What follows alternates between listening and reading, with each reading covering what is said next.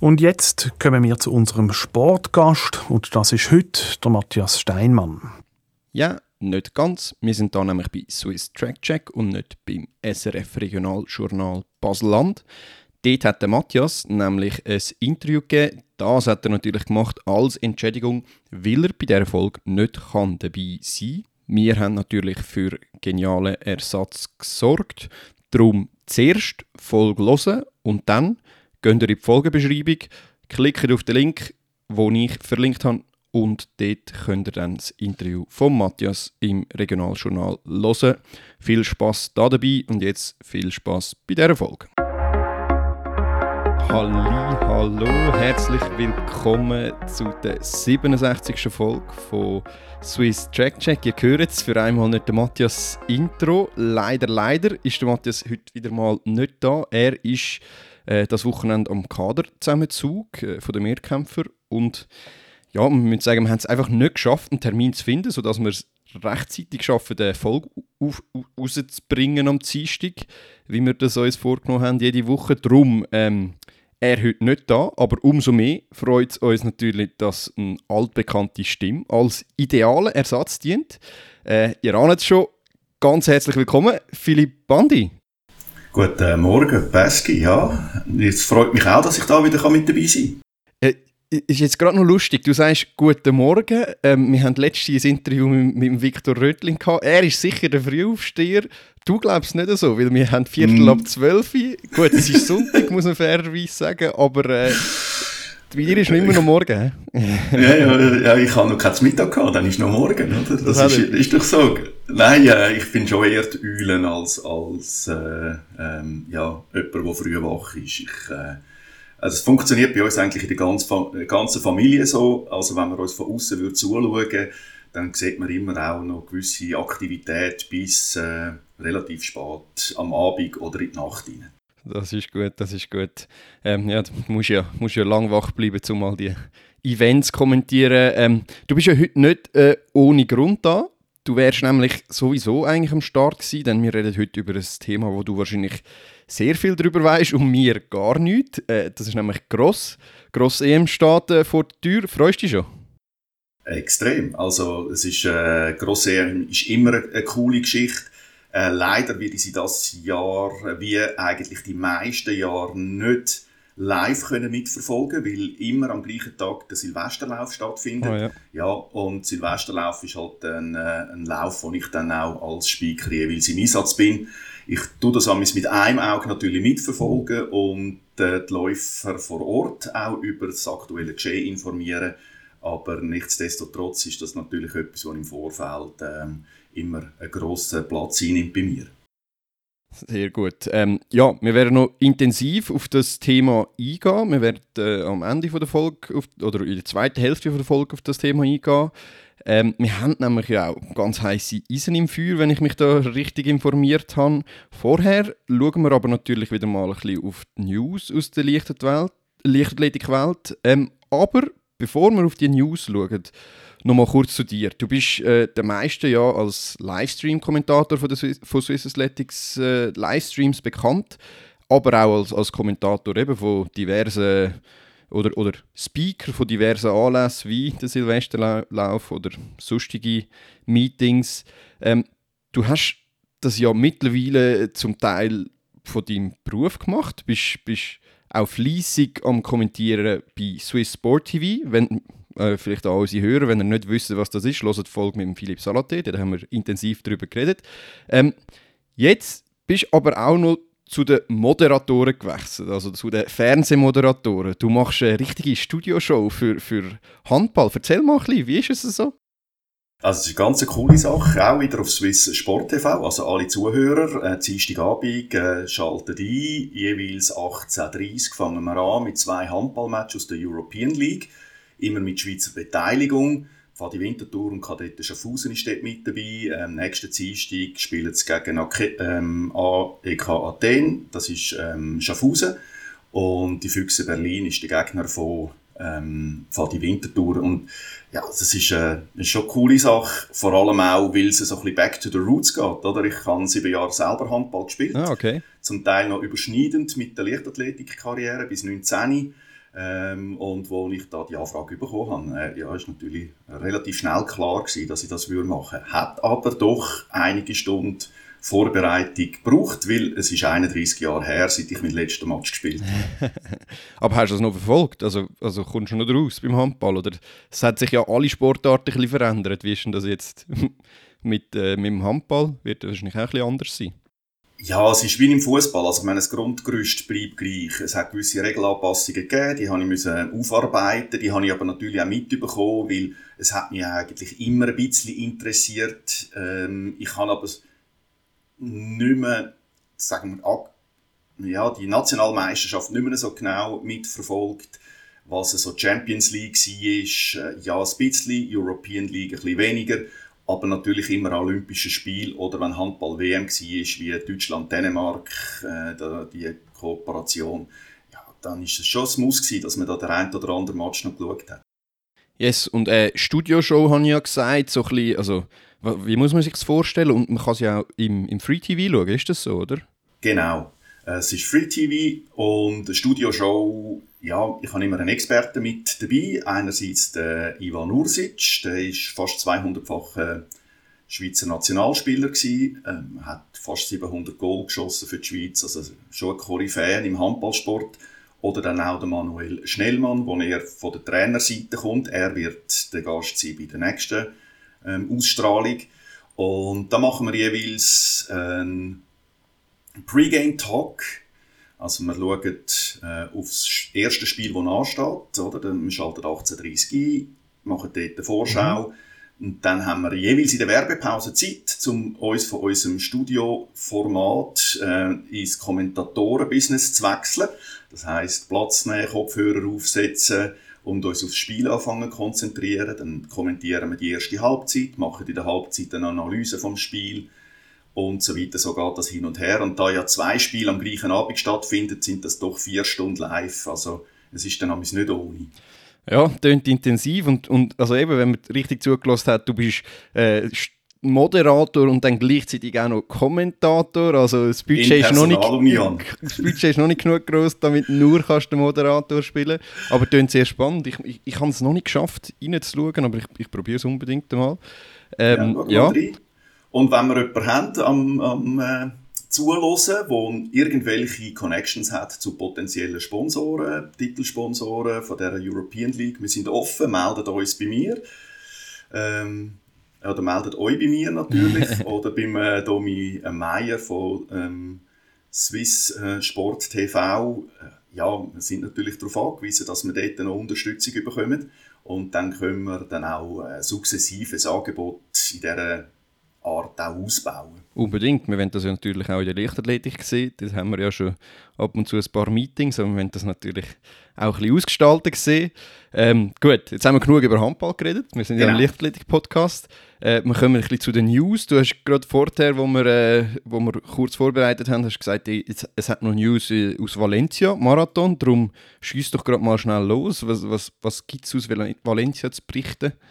Ja, Valencia, wir haben ja auch schon darüber berichtet im vergangenen ähm, Jahr. Valencia mhm. hat sich so ein bisschen zur Langstreckenhochburg entwickelt. Sagen das äh, Bahnweltrekord, wo gebrochen worden ist, äh, ähm, sind Halbmarathons in ja. Valencia, die super besetzt sind und auch der Marathon heute ist äh, sehr gut besetzt gewesen, ein äh, schnelles Rennen. Ähm, 24 Läufer sind unter 2 Stunden 10 gelaufen. Das ist äh, eine sehr grosse Anzahl. Und drei Schweizer sind auch noch mit am Start gewesen. Was aber natürlich auch äh, im Fokus gestanden ist, ist das Comeback von Geoffrey Guamavor, wo ja nach seiner Verletzung, er ist ja angefahren worden im Training von einem Auto, oh, hat okay. das auch die Olympischen Spiele verpasst ähm, jetzt wieder sein Comeback gegeben hat und man war ein bisschen gespannt gewesen, ja, was er kann leisten kann. Er, der ja schon, äh, schon den New York Marathon für sich entschieden hat und ähm, jetzt weiß ich nicht mehr, drei, vier Mal schon Halbmarathon-Weltmeister geworden ist, also ähm, wirklich Koryphäe da im Langstreckenbereich. Mhm. Und er ist der Vierte geworden mit einer Zeit von 2.05.23. Ich persönlich finde, es ist ein guter Einstand, wenn man die Schwere von der Verletzung, die er hatte, berücksichtigt. Ähm, was er sich erwartet hat, weiß ich nicht. Ob er das Gefühl hatte, er könnte schneller laufen oder nicht, ähm, das entzieht sich meiner Erkenntnis. Ich habe es ein bisschen mitverfolgt und er hat nach irgendwie 25 Kilometern mal eine, äh, fast eine Minute Rückstand gehabt auf die Spitze und ist dann wieder an die Spitze gelaufen. Also ich denke für ihn eine super Leistung und vor allem ein extrem spannendes Rennen, weil die ersten sechs sind innerhalb von 16 Sekunden klassiert. Oh ja, also das ist okay. ein, das ist ein, ein happiger Endkampf gewesen.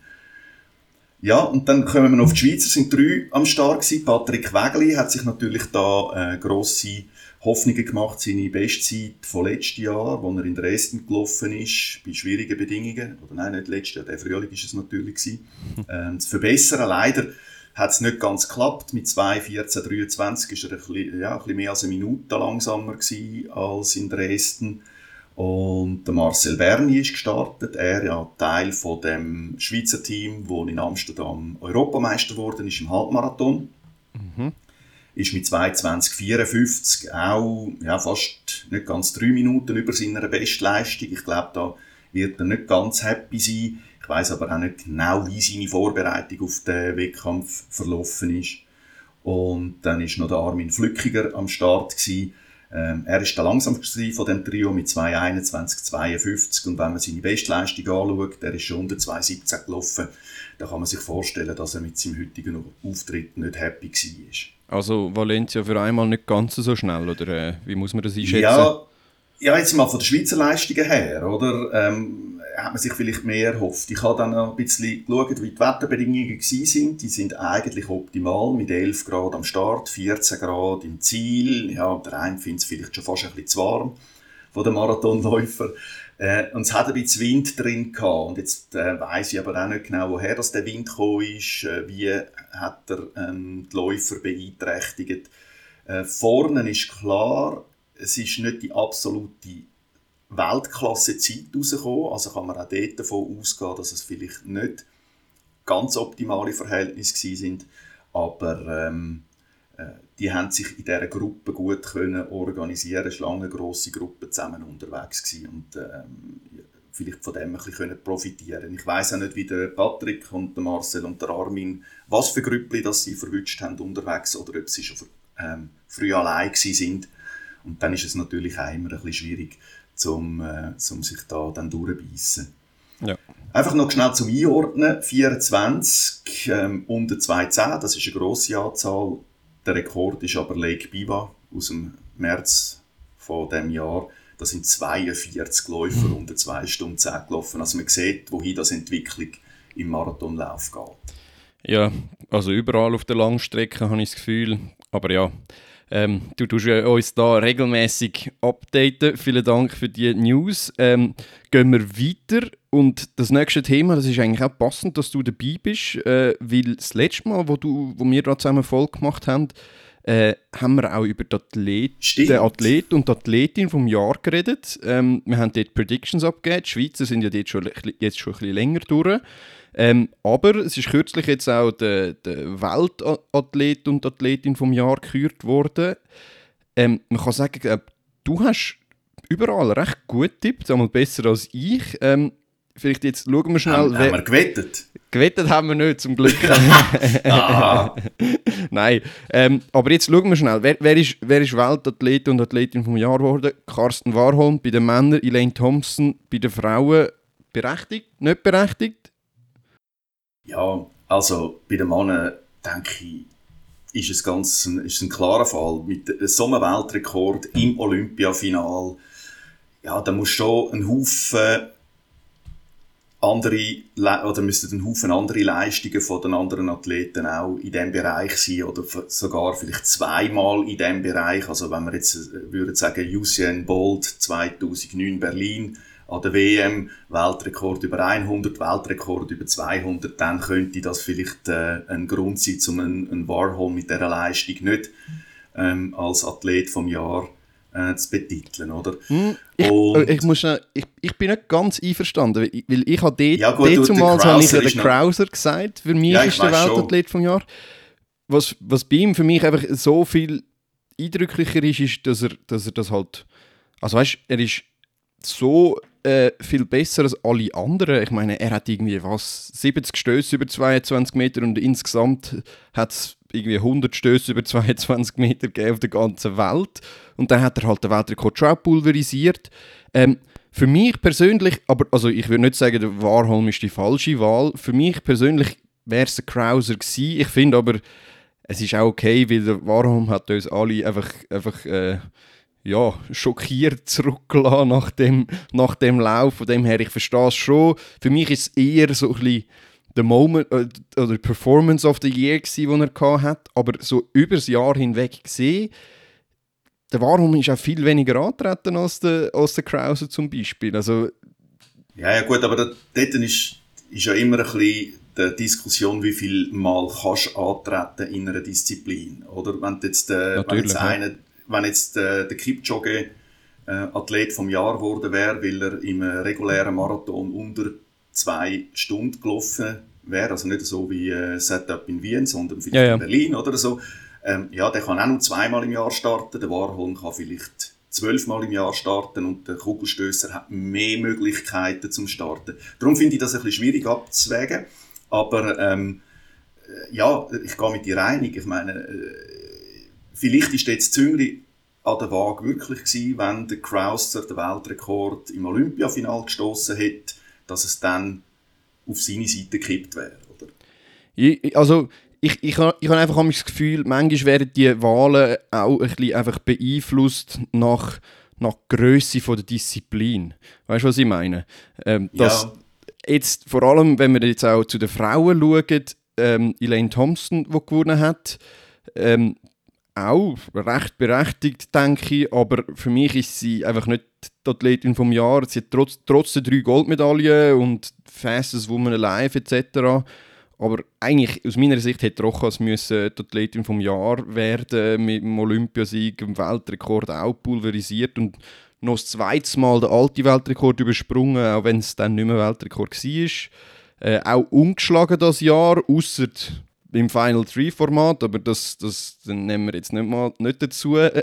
Dort hüllen wir den Mantel des Schweigens genau. darüber, oder? Darum, und ein Dreisprung ist halt nicht so sexy wie 100 Meter. Und ich habe das Gefühl, bei der Kugel um 400 Meter Hürde, wo im Moment die Disziplin bei den Männern ist, ist es halt ähnlich. Und ich habe das Gefühl, manchmal wären die Disziplinen halt einfach ein bisschen, ja, ein bisschen, ein bisschen vergessen. Ein bisschen gehypt. He? Also die, also die anderen, die, die, die kleineren, ja. ja. Genau. Also ich glaube mit dir äh, einig, äh, Rojas wäre natürlich dort äh, schon ein, eine valable Gewinnerin gewesen auch dort, oder, was gewichtet man? Klar hat äh, Thompson die Möglichkeit, dreimal Gold zu holen. Äh, äh, Rojas hat die Möglichkeit schon gar nicht. Ja. Und das, ist, das finde ich dann eben ein bisschen schwierig, wenn man das dann ähm, ähm, so gewichtet, dass, dass man jemanden nimmt, der in mehreren Disziplinen Möglichkeit hat. Und 100 und 200 haben in der Vergangenheit schon gezeigt, dass die relativ nah zusammen sind. Also Mhm. Wenn, wenn jemand über 100 ähm, stark ist, äh, ist die Chance viel größer, dass die Person auch über 200 Meter stark ist, wie drei Springerin, die noch Weltspitze ist im, im, drei, äh, im Weitsprung. Also die, die Combo hat es relativ selten gegeben. Ja gut, wobei man sagen muss, Rochas ist ja das Jahr über 7 Meter gesprungen, zwar mit Rückenwind etc. Die ist schon auch eine ja, Weltklasse-Weitspringerin, aber sie macht es halt im Wettkampf deutlich weniger. Ich meine, kombinieren tust du das nicht im Wettkampf. Und 100 Meter, 200 Meter kannst du locker mal äh, an einem Wettkampf laufen, siehe Mushinga Kambunji. Von dem her, genau. ja, ich weiß, was du meinst. Jetzt noch eine Frage zu dem Thema. Würdest du sagen, es ist eindrücklicher von der Thompson, weil sie sich gegen so extrem starke Konkurrenz so oft durchgesetzt hat? Also sie ist nicht ungeschlagen, aber die wichtigsten Sachen hat sie eigentlich gewonnen. Also sie, ich meine im Sinn von, sie hatte Shelly Fraser Price, wo er so nah auf dem Nacken ist und trotzdem hat sie sich durchgesetzt. Oder Rojas, wo so viel besser als alle anderen ist, dass sie eigentlich nur noch von sich selber geschlagen werden kann. Ja, das ist so eine, das ist so schwierig, wie man das soll gewichten soll. Ja, ich bin auch im Clinch. Ähm, oder man kann jetzt zum Beispiel argumentieren, dass ein Elaine Thompson im 100-Meter-Final genau diese Chance hat. Also wenn sie am Start etwas versemmelt, ist das Rennen weg. Mhm. Ähm, ein Rochas oder ein Dreispringer oder eine Weitspringerin oder einfach eine technische, äh, technische Disziplin hat man immer wieder Möglichkeiten, sich aus einem schlechten Versuch heraus wieder, wieder führen zu pushen. Also man hat wieder eine Chance. Ja. Was will man jetzt mehr gewichten, oder? Sollte man die unmittelbare Leistung, du musst sie dann genau in dem einzigen Augenblick bringen. Gewichtet man das jetzt höher oder nicht? Und ich glaube, das, ist, äh, das hat viel mit, äh, mit auch Prestige von der Disziplin ja, zu tun. Genau. Da gebe ich dir völlig recht, da stehen die technischen leider, leider immer ein bisschen ähm, im Schatten von, von einem 100-Meter-Lauf, von einfach, äh, wir sehen es ja auch in Zürich, wo, wo irgendwie immer wieder einfach das Highlight ist, oder? Mhm. Weil sich viele Leute mit dem äh, schnellsten Frau auf der Welt oder schnellsten Mann auf der Welt können irgendwie identifizieren. Ja. Jeder ist irgendwann einmal aufs Tram gerannt. ja, genau.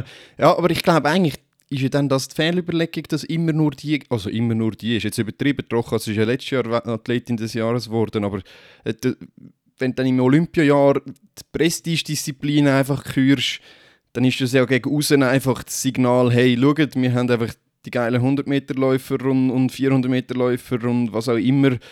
Aber die anderen Disziplinen eigentlich von der Leistung her noch fast besser, aber ist jetzt nicht so wichtig. Weißt du, was ich meine? So, ja, genau. Also, da bin ich dir einig. Also, ähm, ich denke auch, ein, ein, Langstreckler wird kaum Möglichkeit haben, äh, Athlet vom Jahr zu werden im Olympiajahr. Mhm. Weil die Wahrscheinlichkeit, dass er über 10.000 Meter oder über 5.000 Meter im Olympiafinal einen Weltrekord anlegt, ja, ja, die ist so klein. Also der, und, und ja, wir wissen jetzt, die Wahlen sind immer irgendwo, die haben so eine gewisse Subjektivität, je nachdem, wie sie auch gewichtet sind. sind ist es eine offene Wahl, wo die Zuschauer mitmachen können? Ist es eine Wahl von der, von der Journalisten? Ist es eine Wahl von einem Fachgremium? Mhm ja, da können immer wieder andere äh, Ergebnisse daraus rauskommen. Ja, wenn du jetzt gerade so sagst, ein, ein äh, Titel oder wie immer, ein Award, was sie vergeben haben, ist ja sehr subjektiv gewesen. Ich weiß nicht mal, ob sie für diese Kategorie äh, oder für die beiden extra geschaffen haben. Der Inspiration Award, der ist an Barschim und an Tamberi gegangen für ihre teilte Goldmedaille. Extrem subjektiv, aber also von mir aus fein. Ich meine, es ist ja auch einer von diesen Momenten an den Olympischen Spielen gewesen. Das ist wirklich um die Welt herum. Von dem her, schöne Geschichte. Aber manchmal denke ich einfach, einfach zum nochmal einen Award zu haben. ja, ich, ja, genau. Also ich weiß nicht, ob es den vorher schon gegeben hat. Äh, jetzt ist er aufgepoppt. Und wie du gesagt hast, ähm, die, der Moment, der ist weit über das Fachpublikum aus bekannt worden. Also ich bin von Leuten angesprochen worden über das. Mhm. Ähm, die mit Leichtathletik wirklich nichts am Hut haben. Äh, wo, wo, vielleicht eben viel, gerade mal noch den 100 Meter Final schauen, that's it. Ähm, vielleicht sogar nur den 100 Meter Final der Männer. Mhm. Und der Rest äh, interessiert sie nicht, aber das haben sie mitbekommen und über das hat man geredet. Also von dem her hat es sicher inspiriert. Es hat ähm, für die Leichtathletik eine Visibilität gegeben über den leichtathletischen Tellerrand raus ob man jetzt da gerade muss einen Award schaffen dafür. Ja. Schön für die zwei, ich mag es gönnen. Ja, genau. Dann vielleicht noch ganz schnell Rising Stars, Arian Knighton, der, der junge 17-Jährige, der am äh, Bolt seine 200 Meter Weltrekord geklaut hat und ja noch Vierten im Olympiafinal geworden ist und Athing Mu, wo ja Olympiasiegerin über 800 Meter mit 18, also die Athletin von der nächsten, vom nächsten Jahrzehnt könnte werden. Ähm, völlig berechtigte Auswahl an Athleten, habe ich das Gefühl. Punkt, ja, das ist es. Also da gibt es nichts mehr zuzufügen. Absolut. Gut, dann, äh, das wäre es mit den World Athletics Awards. Gehen wir weiter und auch das, äh, das nächste Thema, anscheinend ein wiederkehrendes Thema, wenn du da bist und das ist deutlich weniger erfreulich, muss man leider sagen. Todesfälle, die die Leichtathletik-Welt beschäftigen. Ähm, und das Mal haben die so ein einen, einen faden Beigeschmack. Zum einen ist der CJ Hunter gestorben, ein ehemaliger Kugelstoßweltmeister. Und das leider schon im Alter von 52 Jahren, Todesursache unbekannt. Ähm, er ist vor allem auch als Mann von der Sprinterin Marion Jones bekannt gewesen für, für die, die es nicht mehr wissen, Marion Jones hat 2000 in Sydney fünf olympische Medaillen gewonnen, drei davon Gold. Die sind ihr aber alle wieder aberkannt worden aufgrund vom grossen Balko-Doping-Skandal mit dem Dopingarzt Victor Conte. Ähm, und auch ihre Ex-Mann CJ Hunter ist selber ein Dopingsünder und hat ebenfalls gegen Jones ausgesagt. Und trotz all dem Schlechten ist es doch immer sehr tragisch, wenn dann jemand so jung verstirbt und doch auch so ein, so ein, eben so einen Namen in der Leichtathletikwelt gehabt hat, oder? Ja, das ist, äh, das ist so. Das hat mich auf jeden Fall auch ein bisschen geschockt. Und dann ja, kommt da immer wieder, wir haben es, glaube ich, das letzte Mal auch schon diskutiert, so ein bisschen die, ähm, die Gefühle auf, von, ja, ähm, die haben jetzt, das ist bekannt, dass die getobt haben, das muss ja fast passieren. Mhm. Ähm, und auf die andere Seite muss ich sagen, hey, es ist ein Mensch, es ist ein guter Athlet gewesen. Sind das so ein bisschen die zwei Herzen, die dann in der Brust schlünden, oder? Und ähm, wir haben jetzt, äh, oder du hast jetzt den CJ Hunter ähm, angetönt. Ich weiß gar nicht, ob wir das mal thematisiert haben. Also ich meine, das Jahr sind äh, drei von den besten Hammerwerfer von allen Zeiten gestorben. gestorben ja. Oder? ja, das ja, habe ich auch also Juri, also aus der UdSSR Juri Sedic, so. Juri Tam und Igor Nikulin, oder? Und das ist Nummer 1, 7 und 8 von der ewigen Bestenliste. Und die sind auch im, im Bereich von knapp über 60 gewesen. Und dort, mhm. äh, und, und ich meine, Sergei Litvinov, äh, der auch noch in diese Gruppe geht, der zweitbeste ähm, von der ewigen Bestenliste. Das, das ist, glaube ich, irgendwie 2018 verstorben, oder? Mhm. Und dann und dort kommt dann genau das Gleiche auf, so nach dem Motto, das sind dann zwei Punkte, oder? Ja, Hammer werfen, ähm, äh, wo, wo ganz klar in dieser Zeit geladen worden ist und dann noch ehemalige russische Hammerwerfer, wo, wo einfach in, in diesem Regime äh, drin sind, oder? Und das, es tut halt dann einfach schon auch weh. Ja, und dann, und dann kommen auch wieder so ein bisschen Gedanken auf, wie zum Beispiel äh, Flojo, also Florence Griffith Joyner, wo man ja genau. auch sagt, äh, sie könnte verstorben sein wegen Dopingmissbrauch, wobei das ja nie so wirklich ähm, nachgewiesen worden ist. Und, und ist eigentlich schon, schon traurig dann, vor allem auch für die Menschen, dass man die dann vor allem nur noch mit dem in Verbindung genau. bringt. Genau. Ähm, vor allem auch bei den Russen kann man ja nicht unbedingt sagen, dass sie das freiwillig gemacht haben. Äh, bei den Amerikanern wissen wir es jetzt nicht, aber auch dort ist ein System dahinter gesteckt. Äh, tragisch. Ähm, und auch der fade Beigeschmack, das war auch noch spannend, gewesen, weil ein weiterer Todesfall hat sich im Senegal ereignet, und zwar ist der langjährige, aber in Ungnade gefallene Ex-IAF-Präsident äh, Lamin Diak verstorben im Alter von 88. Ähm, er war in, in mehrere Korruptionsskandale verwickelt in den letzten paar Jahrzehnten und zusammen mit seinem Sohn und anderen Funktionären. Ähm, wenn man zurückschaut, bleibt nicht mehr allzu viel Gutes übrig. Und das hat mich so ein bisschen schockiert, weiß ich nicht. Ich bin mir nicht so sicher, was ich davon halten soll. World Athletics hat vom Tod auch irgendwie vom Tod vom Präsidenten auch einen Satz verkündet und der, der ist es so gegangen. Following confirmation from the Confederation of Af African Athletics, we note the death of Lamin Diak, president of the IAAF from 1999 to 2015. Also sie schreibt einfach, we note, wir nehmen zur Kenntnis, äh, dass er gestorben ist. Ohne irgendwie noch etwas dazu zu schreiben, ähm, ja, wir tun der Familie irgendwie Beileid verkünden oder sonst was. Das ist schon eher hart, oder? Ja, ich ich finde ich find auch, also der, der Satz ist sehr, sehr kurz gehalten. Also ich denke, ähm, World Athletics, auch wenn die Korruptionsskandale äh, bekannt worden sind und sie als auch mehrere äh, sind, finde ich es gut, wenn sich der Verband distanziert mhm. äh, von so einer Person. Aber wie du gesagt hast, man könnte im Nachsatz mindestens der Familie noch ähm, kondolieren. Genau, also, man muss ja nicht für seinen, seinen Service, äh, also man muss ja nicht seine Daten Nein, loben oder so, aber zumindest sagen, ähm, ja, eben. Ja, genau. Herzliches also, Beileid oder sonst was. Also es ist ja immerhin doch noch ein Tod und, und der ist Vater und Großvater und was auch immer. Ja, es ist ja, ja. ein bisschen speziell. Also ich finde es ich ich dort dann auch relativ knapp gehalten. Ich denke, dort hat man ein bisschen mehr Pietät können zeigen in dieser, in dieser Situation von Seiten von World Athletics, ohne ihn jetzt eben ähm, wollen in den Himmel zu loben und irgendwie, mhm. äh, wie, wie es so heisst, über Verstorbene nur Gutes, das muss man ja dann auch nicht ähm, ja. irgendwie noch rausstreichen, aber mindestens gegenüber dem Rest von der Familie, wo vielleicht ein großer Teil davon ja nicht in die Skandal verstrickt worden sind. So ein Sohn wissen wir, der ist äh, mit dabei gewesen. Ja, ähm, der Papa ja, Mossata, der mit dem genau. tollsten Namen.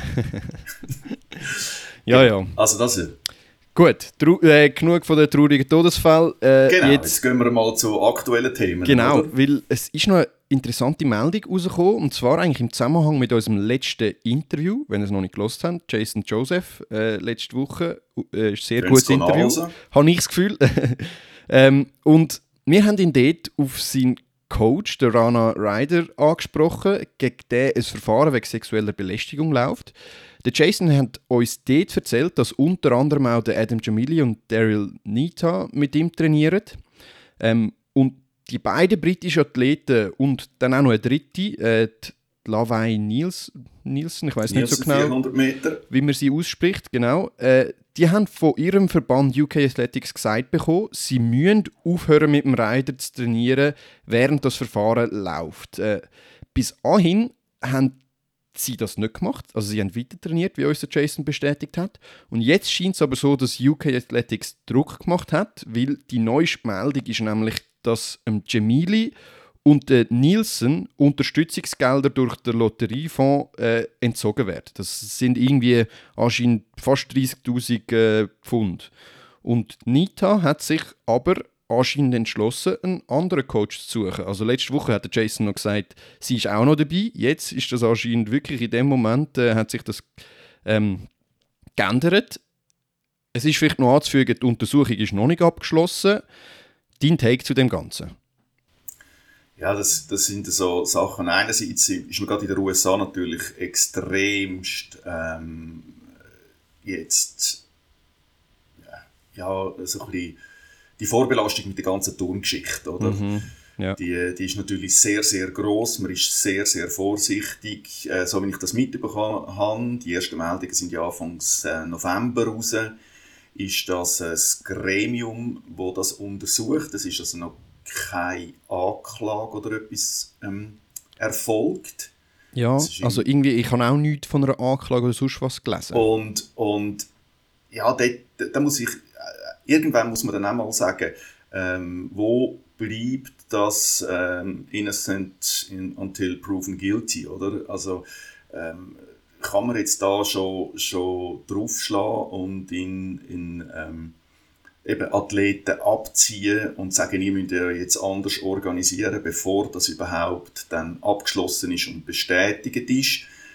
Äh, aus Seite vom Verband, vom britischen Verband, kann ich natürlich schon auch verstehen, dass man äh, seine Athleten nicht in einer Situation lassen wo, wo dann vielleicht äh, noch mehr rauskommt. Das ist eine schwierige Entscheidung, aber ich habe ich das Gefühl, dass die Unschuldsvermutung, bis, man, bis es wirklich bestätigt mhm. ist, dass, äh, da, an das sollte man sich vielleicht in Zukunft auch wieder ein bisschen mehr halten können.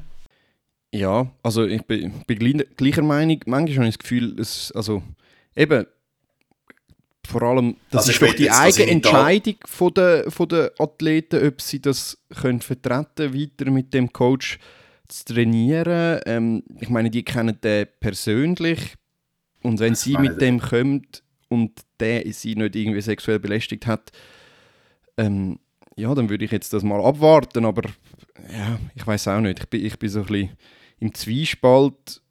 Ja. Ja, ja dass, also man, man hat ja noch keine, überhaupt keine Informationen dazu, was genau ihm vorgeworfen wird. Ja, genau. Also ich habe nichts, ich habe nichts gesehen, nichts gelesen. Ich bin, gut, ich bin jetzt auch nicht wirklich tief gegraben, aber man hat einfach die, ähm, die, von dieser Untersuchung äh, liest man, die anscheinend stattfindet, von dem, von mhm. dem Gremium. Aber was genau das der Hintergrund ist, äh, von welcher Seite her dass das kommt, hat man bis jetzt noch nicht ähm, gehört. Und ja, also ich will, ich will da gar nicht irgendwie äh, die, die Sachen wollen verharmlosen. Oder? Ich, ja, um, definitiv ja nicht, nichts zu suchen. Und zwar überall. Also weder auf dem Sportplatz noch irgendwo. Ja, ja, absolut. Ähm, und ja, aber trotzdem, bevor, bevor man nicht wirklich weiß, was es ist, äh, wenn er jetzt sagt, hey, bis das erledigt ist, tritt ich in Ausstand als Coach, dann wäre es wieder eine andere Geschichte, oder? Und gerade jetzt zum Beispiel UK Athletics, die kennen ihn ja auch relativ gut. Also er ist ja dort ja. Äh, auch als Trainer engagiert gewesen. Gut, vielleicht, wir wissen es ja nicht, wissen die wissen es mehr, ja, das, das, das ist natürlich möglich. Ja, und trotzdem ist es, ja, es ist eh sowieso eine extrem schwierige Thematik, weil es ja auch extrem schwierig nachzuweisen ist dann schlussendlich. Wir sind ja meistens wie eins zu eins Encounters, also Treffen oder was auch immer. Von dem her ist es einfach, äh, ja, und wenn sich dann die Beschuldigungen häufen, dann ist dann irgendwann einmal klar, aber ja. ja, ja. Schwierig, aber wir verfolgen das weiter und halten euch auf dem Laufenden. Äh, ich würde sagen, wir gehen, bevor wir zum Cross-Thema kommen, noch kurz auf etwas anderes ein. Bald sind ja Schweizer Sportler des Jahres Schon Wahlen. wieder Wahlen. Schon wieder Wahlen. Ähm, und sowohl Mushinga als auch Ayla sind als Sportlerinnen des Jahres nominiert worden. Ähm, beim Trainer des Jahres ist, ist der Laurent Mövli nominiert worden. Vielleicht zuerst mal ganz kurz zu den Sportlerinnen. Was meinst du, haben sie eine Chance, Ayla oder Mushinga? Also, ich würde natürlich würde mich extrem freuen, wenn das äh, würde klappen. Ich glaube es aber nicht. Und jetzt kommen wir wieder zum Gewichten von Leistungen, was ja immer schwierig ist. Und wenn das interdisziplinär ist, also Leichtathletik gegenüber anderen Sportarten, wird es noch schwieriger. Mhm. Äh, gewichtet man jetzt einen, einen Olympiasieg, eine wirklich überlegene Vorstellung von einer Yolanda Neff ähm, höher oder nicht als ein fünfter Platz von einer Ayla. Ja. Ähm, äh, ja, es ist ein Olympiasieg. Also, ich meine, das ist eine Goldmedaille. Klar kann man sagen, Mountainbike wird in weniger Ländern aktiv betrieben, aber es ist ein Olympiasieg. Und wenn wir jetzt einen Belinda Bencic noch dazu nehmen, in einer weltumspannenden Sportart wie Tennis, mit einer Gold- und einer Silbermedaille, dann mhm. sehe ich jetzt nicht viele Chancen. Außer der Sympathiebonus. Ja, ich glaube, der ist sicher sehr ist hoch ähm, bei den beiden Athletinnen. Ich glaube, das Problem ist, oder das Problem, ich glaube nicht, dass es ein Problem ist, aber bei der Leichtathletikwelt haben wir ja klar gesehen, Ayla war das Jahr das Maß aller Dinge gewesen, wenn wir auf, auf den Swiss Athletics Night schauen. Ich habe das Gefühl, trotzdem im, im breiten Sportpublikum ist Mushinga wahrscheinlich noch ein bisschen höher angesehen. Sie ist einfach bekannter. Ja, bekannter und dass sie beide nominiert sind, hilft ihnen wahrscheinlich nicht. Also weißt, für, für das Publikumsvoting, da splittet sich wahrscheinlich die Stimmen ein bisschen. Von dem genau. her, das ist eigentlich ein dummer Schachzug oder, oder vor allem, ja, wenn man jetzt gesehen hat, wie die Schweizer Lichtathletin vom Jahr rausgekommen ist, hätte man ja nur können Teile nominieren ähm, aber ja, ich verstehe natürlich, also Mushinga hat es natürlich auch voll verdient. Es ist jetzt mehr eine taktische Überlegung, aber darum glaube ich eher, dass es auch nichts wird. Obwohl, sind wir ehrlich und auch ein bisschen parteiisch, die Leistungen in einem 100 Meter Olympiafinal sind wahrscheinlich sogar höher zu gewichten als die Medaillengewinne in diesen Disziplinen. Äh, rein von der Masse her, wo, wo der Sport betreibt. ja, ja, und vom Prestige von der, von, von der Leichtathletik der Olympischen Spiele natürlich. Gut, es ist, es ist und bleibt hoffentlich in Zukunft immer noch Kernsportart von den Olympischen Spielen im Sommer. Natürlich, ja. Und äh, ja, eben, ich, ich würde es natürlich, ich würde mich extrem freuen für Mushinga oder für die Ayla, wenn das würde klappen.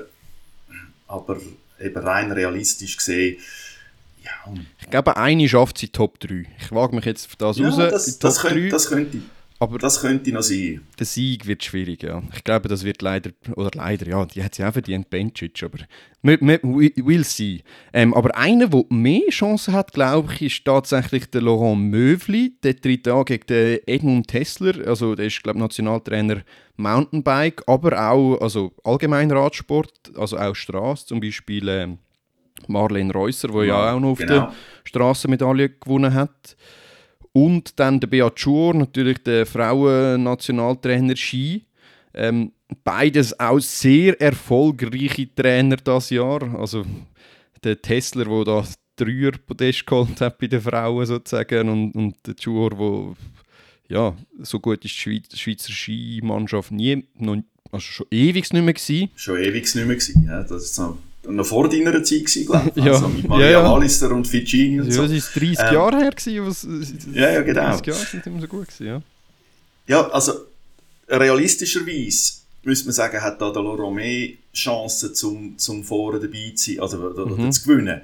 Aber, und jetzt kommt wieder das Aber, wie bekannt ist seine Arbeit mit dem holländischen Team in der Schweiz, außerhalb der Leichtathletik-Szene. Und das ist das Problem, oder?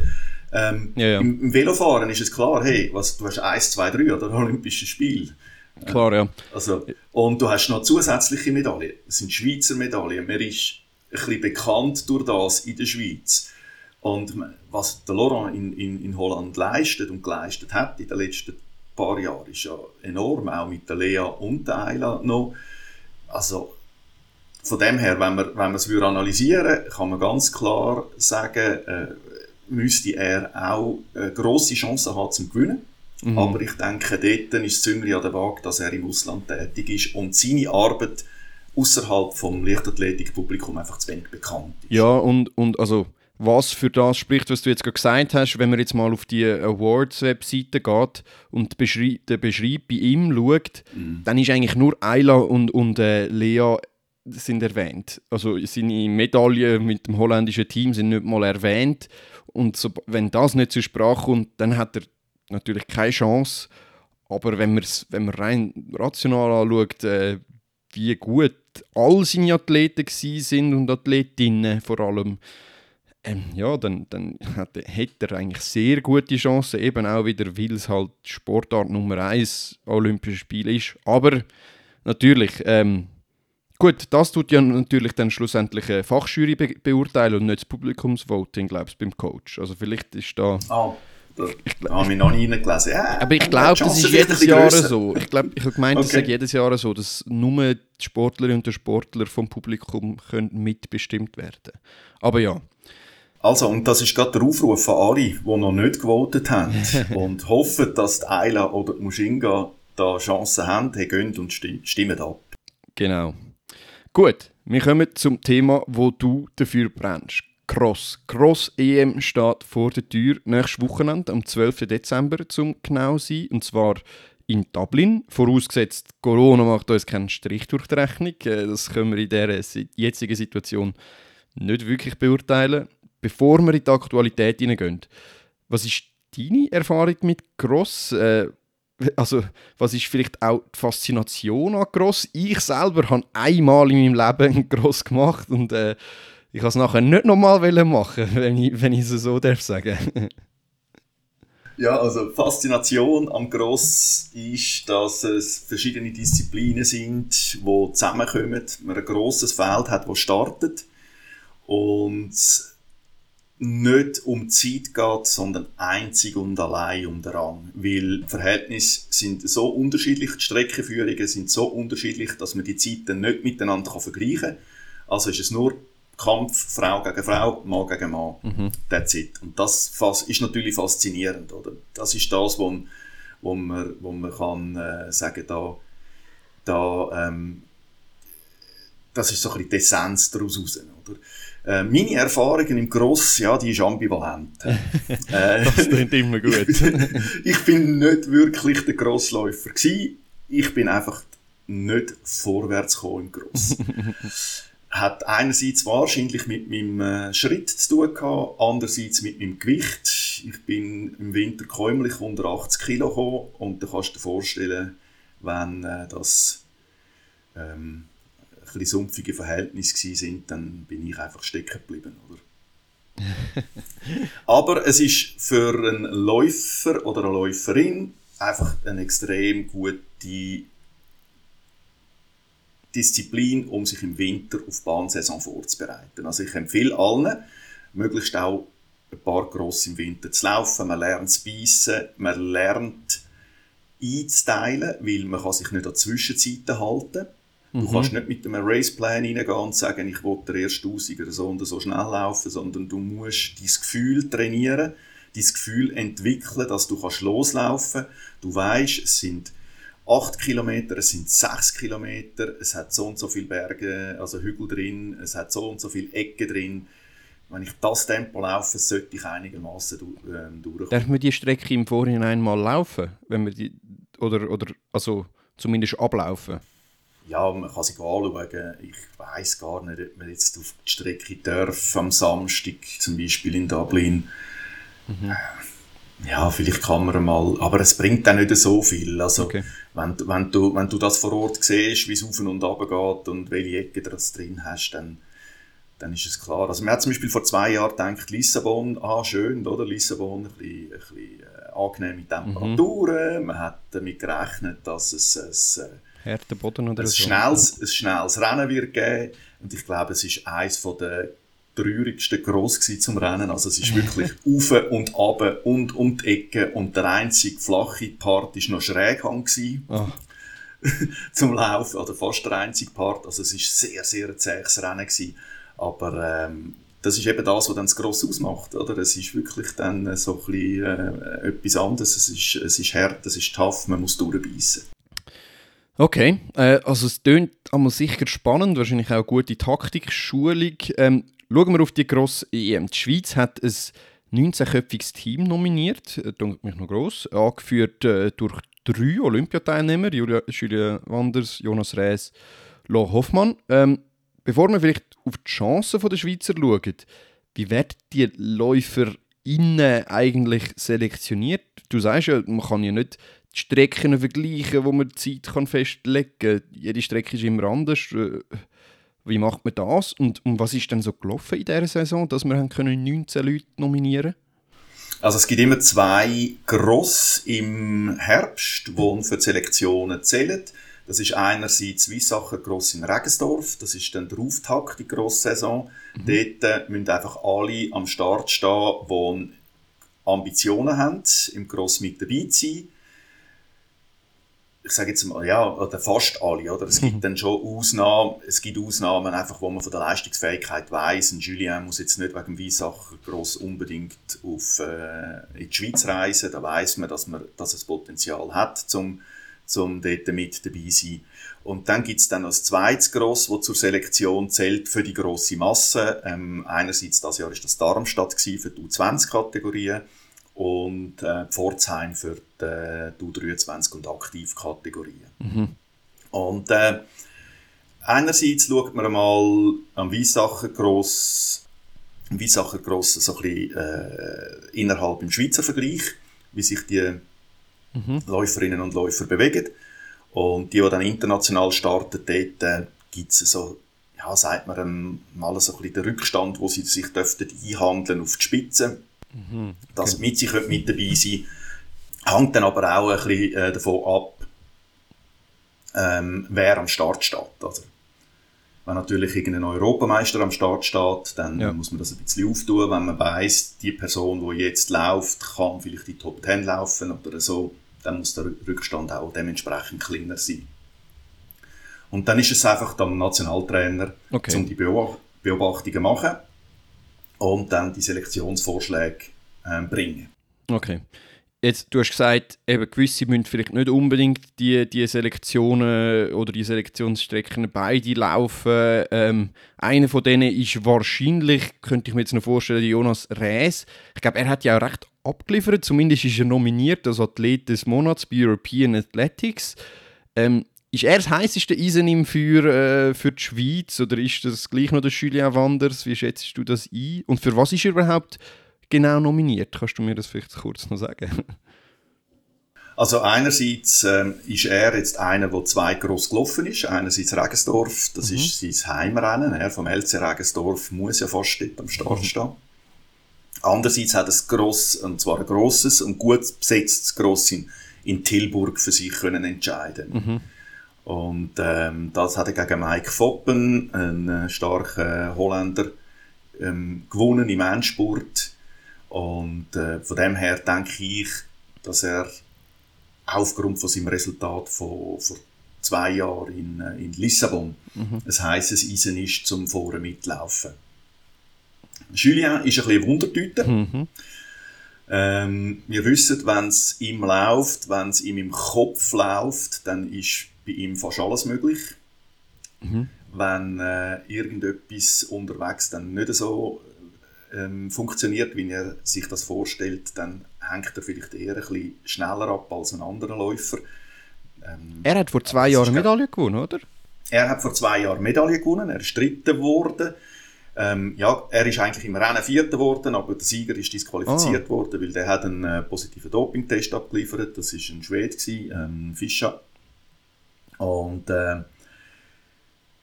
ja, er ist durch das nachgerutscht mhm. und, und hat dort äh, eigentlich als erster Mann von der Schweiz eine Medaille gewonnen an einer Grossen Okay. Oder als erster männlicher Läufer. Oder vorher hat es schon Medaillen gegeben, aber alles äh, mhm. Frauen ja. ähm, bei der Aktivkategorie oder in der Nachwuchskategorie. Okay, also Jonas Rees, von dem her denke ich, könnt ihr auch, kann man im Gross auch zusammenspannen? Könnte man jetzt sagen, Jonas und Julien laufen irgendwie so ein bisschen taktisch zusammen und helfen sich gegenseitig? Oder wie, wie läuft das? Ja, man kann so ein bisschen Velotaktik anwenden. Sagen wir mal so, wenn jetzt der, der Julien, wie äh, sein Naturell ist, von Anfang an vorne an der Spitze mitläuft und vielleicht sogar ähm, äh, vorne ein Stück weit wegläuft, dann ist es definitiv nicht am Jonas sein äh, Ding, dort die Lücke wieder zuzulaufen. Mhm. Also dort könnte man ganz wenig, aber äh, zusammenspannen, einfach, dass man, dass man sich gegenseitig dann nicht im Weg steht, ja. oder? Ähm, aber die ganze Geschichte, wie man es beim Velofahren kennt, ist halt einfach aufgrund von, vom äh, Luftwiderstand, oder? Man ist viel, viel langsamer unterwegs. Äh, das hat weniger Einfluss mhm. wegen dem Nachführen oder nicht Nachführen. Und, und ich denke, dort kann man nicht viel miteinander machen, außer eben, dass man, dass man sich gegenseitig unterstützt und, und sich gegenseitig nicht Butter vom Brot nimmt, indem dass man dann die anderen gerade wieder anführt, oder? Okay. Aber ähm, ich denke, also aus, einfach aus meiner Sicht, rein vom Formstand her, denke ich sogar, der Jonas ist stärker einzuschätzen wie der Julien. Ja gut, da sind wir gespannt. Auch, also Julien läuft ja heute, glaube ich, noch bei der Escalade Fribourg. Ich glaube, das ist auch ein guter... Äh, also Genf, ja. Äh, Genf, Escalade Genf. Fribourg, genau. Äh, und das ist auch ein guter Indikator. Ähm, ich... Aber eins wollte ja. ich noch schnell sagen, oder? Ähm, es ist ein Team am Start von den Männern im Gross. Mhm. Also da haben wir natürlich nicht nur die zwei, wir haben den Urs Schönenberger, ebenfalls LC Regensdorf, wir haben den, den Joey Hadorn, ein, ein äh, OL-Läufer, also ein Weltklasse-OL-Läufer, der sich da in das Team gelaufen hat. Und ähm, ja, ich bin gespannt, was die vier können machen können. Drei zählen, mhm. so wenn ich es okay. richtig in Erinnerung habe, fürs, äh, fürs Teamergebnis.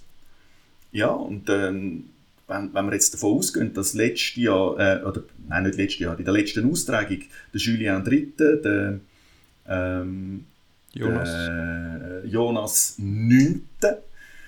Und wenn jetzt da einer von diesen zwei, die auch gut in Form sind, dann noch ein einigermaßen gutes Resultat abliefert dahin, dann weiss ich, ja, könnte es durchaus dann dort im Bereich von einer Medaille gehen.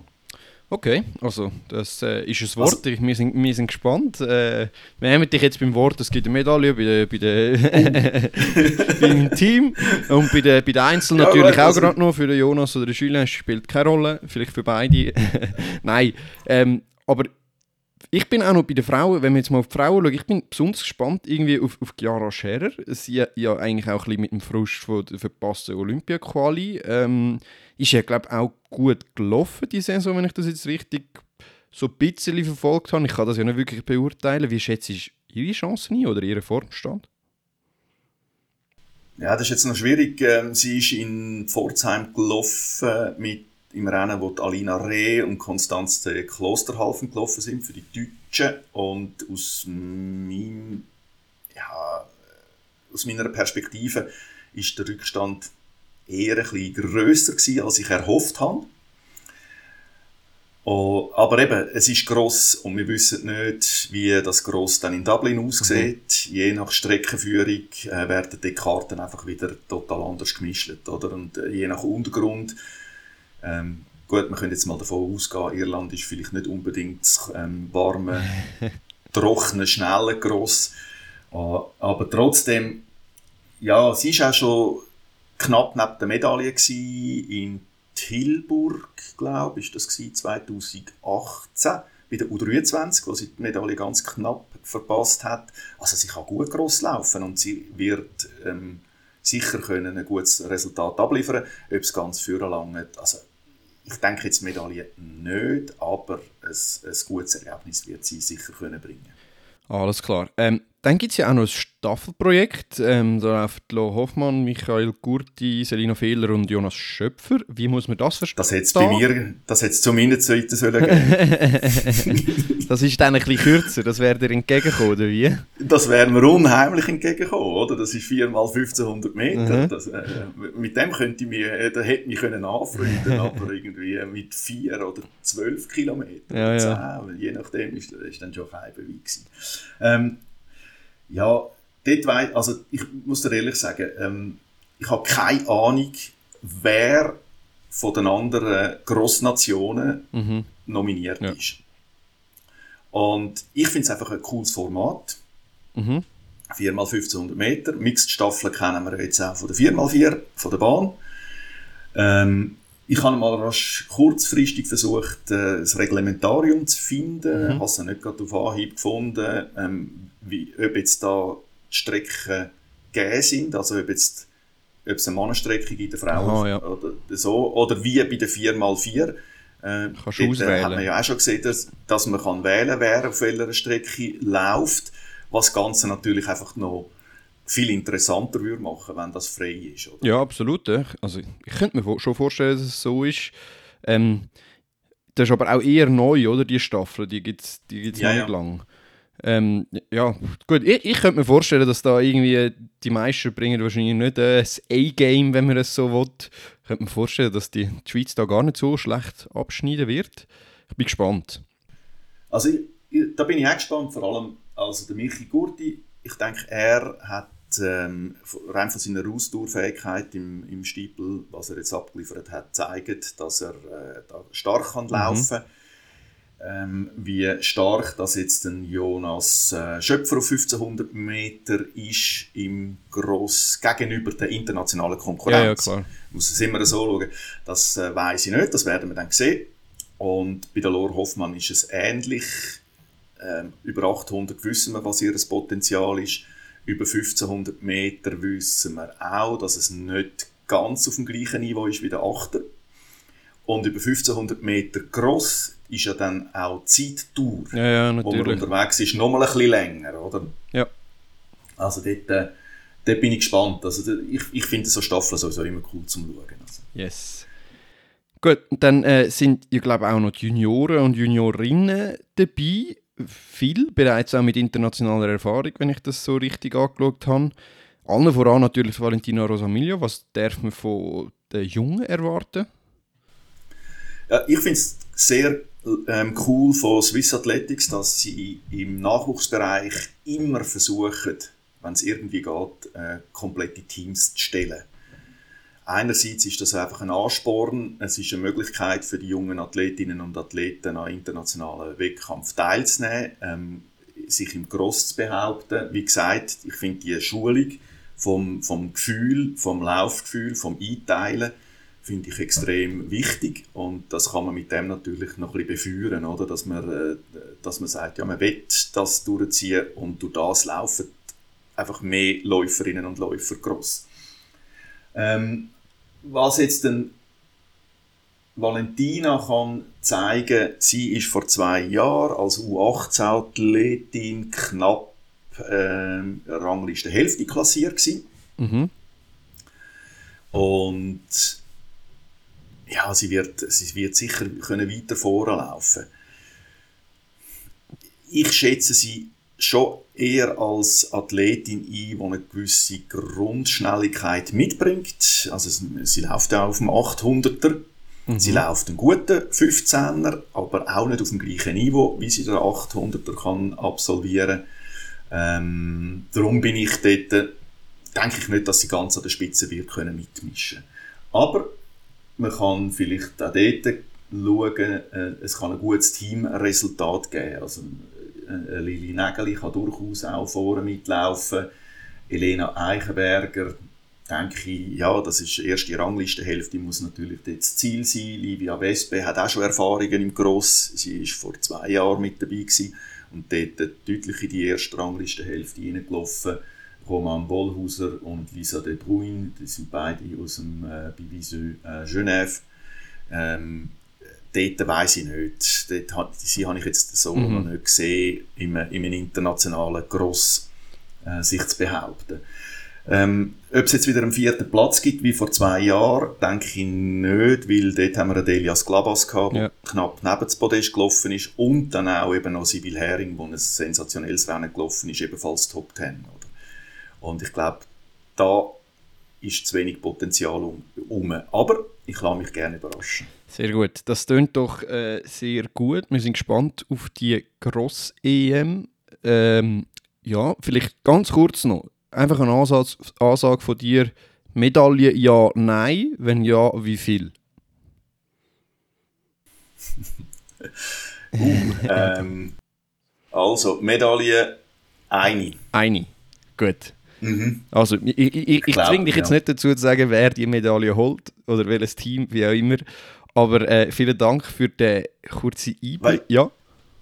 Ein, ein Punkt noch, ich, das ist jetzt einfach ein bisschen, also es ist auch gross, äh, es ist auch gross EM, aber ein bisschen off-topic. Weißt du, wer auch schon EM-Medaille gewonnen hat bei den Juniorinnen im Gross? Also ich habe zwei Namen, die mir in den Sinn kommen, aber ich bin mir nicht ganz sicher. Zum einen Fabienne Schlumpf könnte mir vorstellen, wobei die äh, ja, vielleicht...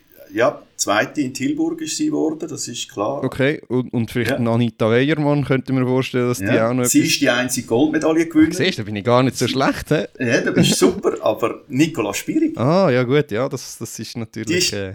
die ist zweimal Zweite geworden im Gross an der EM und, und einmal sogar noch vor der Abele Gesse. Mhm. Türkin, wo ja dann auch äh, Weltklasse-Zeiten gelaufen ist im späteren Verlauf ihrer Karriere also auch zweimal verwünscht worden ist im Doping, muss man dann auch noch sagen. Aber äh, ja, Nicola Spirig hat also dort ihre Sporen abverdient. Ja, dass sie es läuferisch drauf hat, das wissen wir ja schon lange. Die ist ja den Marathon in Zürich gelaufen. Also von dem her, ja, ja, ja. also äh, Nicola Spirig, ähm, auch Mitglied vom LCZ. Ich glaube immer noch, bin mir aber nicht sicher. ja, ja. ähm, ja, nein, das, also das ist, aber es ist spannend, dass, dass sich auch andere Disziplinen so ein bisschen in den Cross verlieren wie der OL oder Triathleten. Von dem her, ja, ist, ist anscheinend wirklich noch eine gute Grundlagenarbeit, die man dort arbeiten kann. Auf jeden Fall. Sehr gut, dann vielen Dank für den Einblick ins Gross äh, oder in Gross und auch vielen Dank für die spannende Diskussion, die wir heute haben können führen. Es ist immer wieder schön mit dir zu reden, wenn, auch wenn der Matthias jetzt nicht dabei war. Super Ersatz. Ähm, ja. Danke. Dann heisst es nächsten Dienstag äh, Handball schauen äh, im Philipp auf Swiss genau. Sport TV. Äh, hast du noch etwas sagen? Ja, die sind alle eingeladen zum äh, Zuschauen und vor allem auch äh, Kadetten Schaffhausen und Pfadi Winterthur zu unterstützen, mindestens mental, weil die brauchen noch ein paar Punkte, dass sie dann auch nach der Gruppenphase immerhin äh, weiterhin können europäisch spielen können. Sehr gut. Also, wir werden auch noch zum Handball-Podcast. Und sonst, wenn ihr im Philipp seine Stimme sonst noch hören wollt, geht an Silvesterlauf, wenn ihr nicht Cross EM verfolgt. Ähm, in dem Sinne, vielen Dank, dass ihr zugelassen habt und äh, bis bald bei Swiss Track Check. Ciao zusammen.